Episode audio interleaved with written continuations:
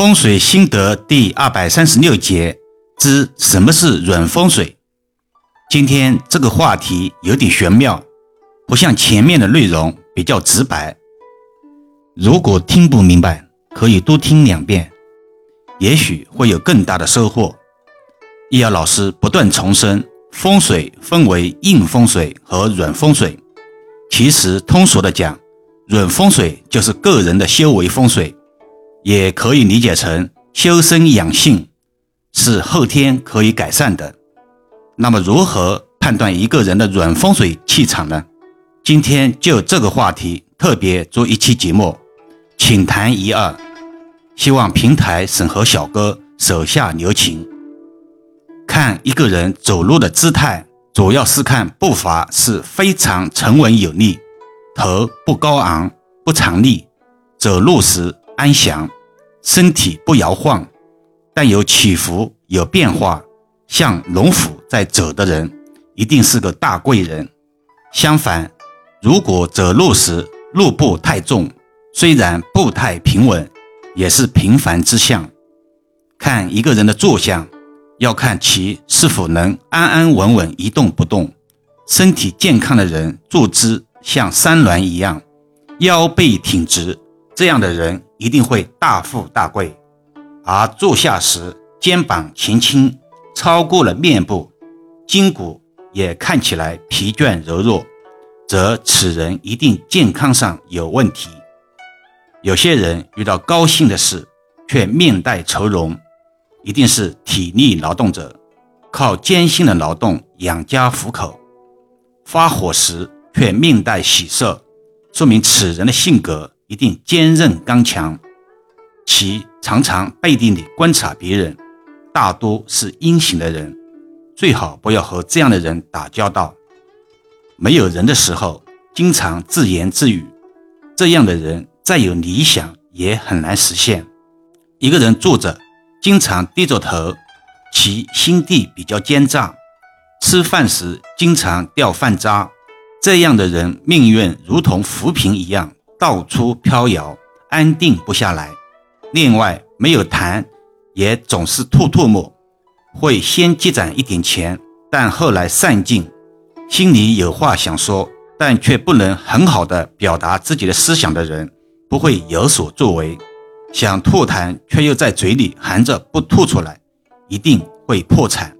破产后，生活没有着落，只能到处漂泊流浪，没有什么大事。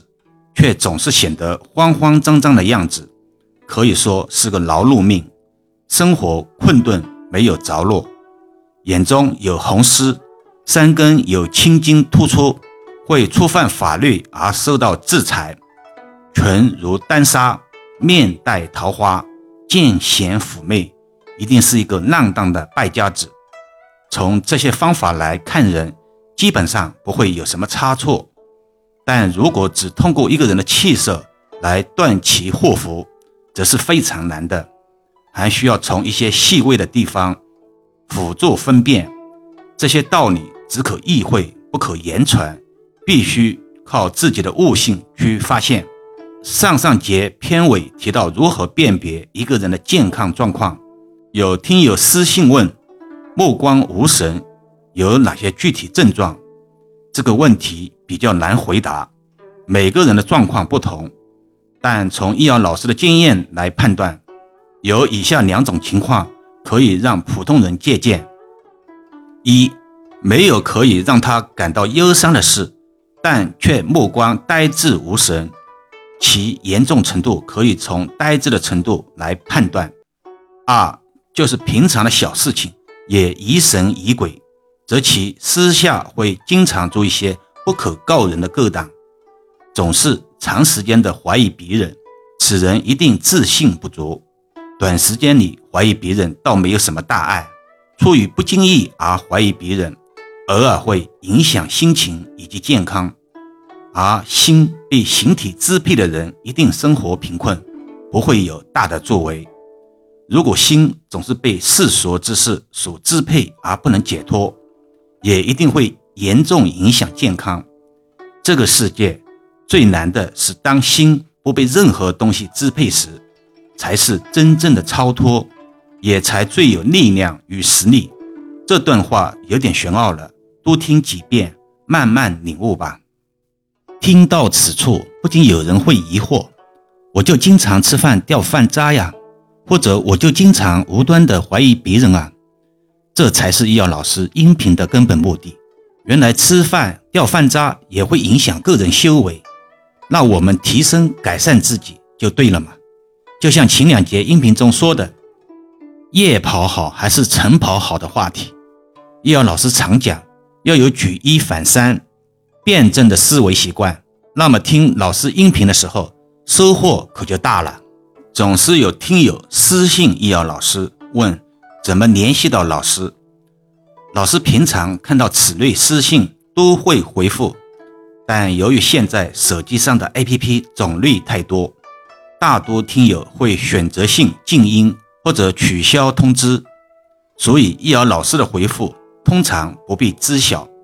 比如短音频平台，打开 APP 后，找到右下方的我的，然后打开右上方信封图标，里面有通知、评论、喜欢三个项目，最后打开评论就能看到老师的留言和回复。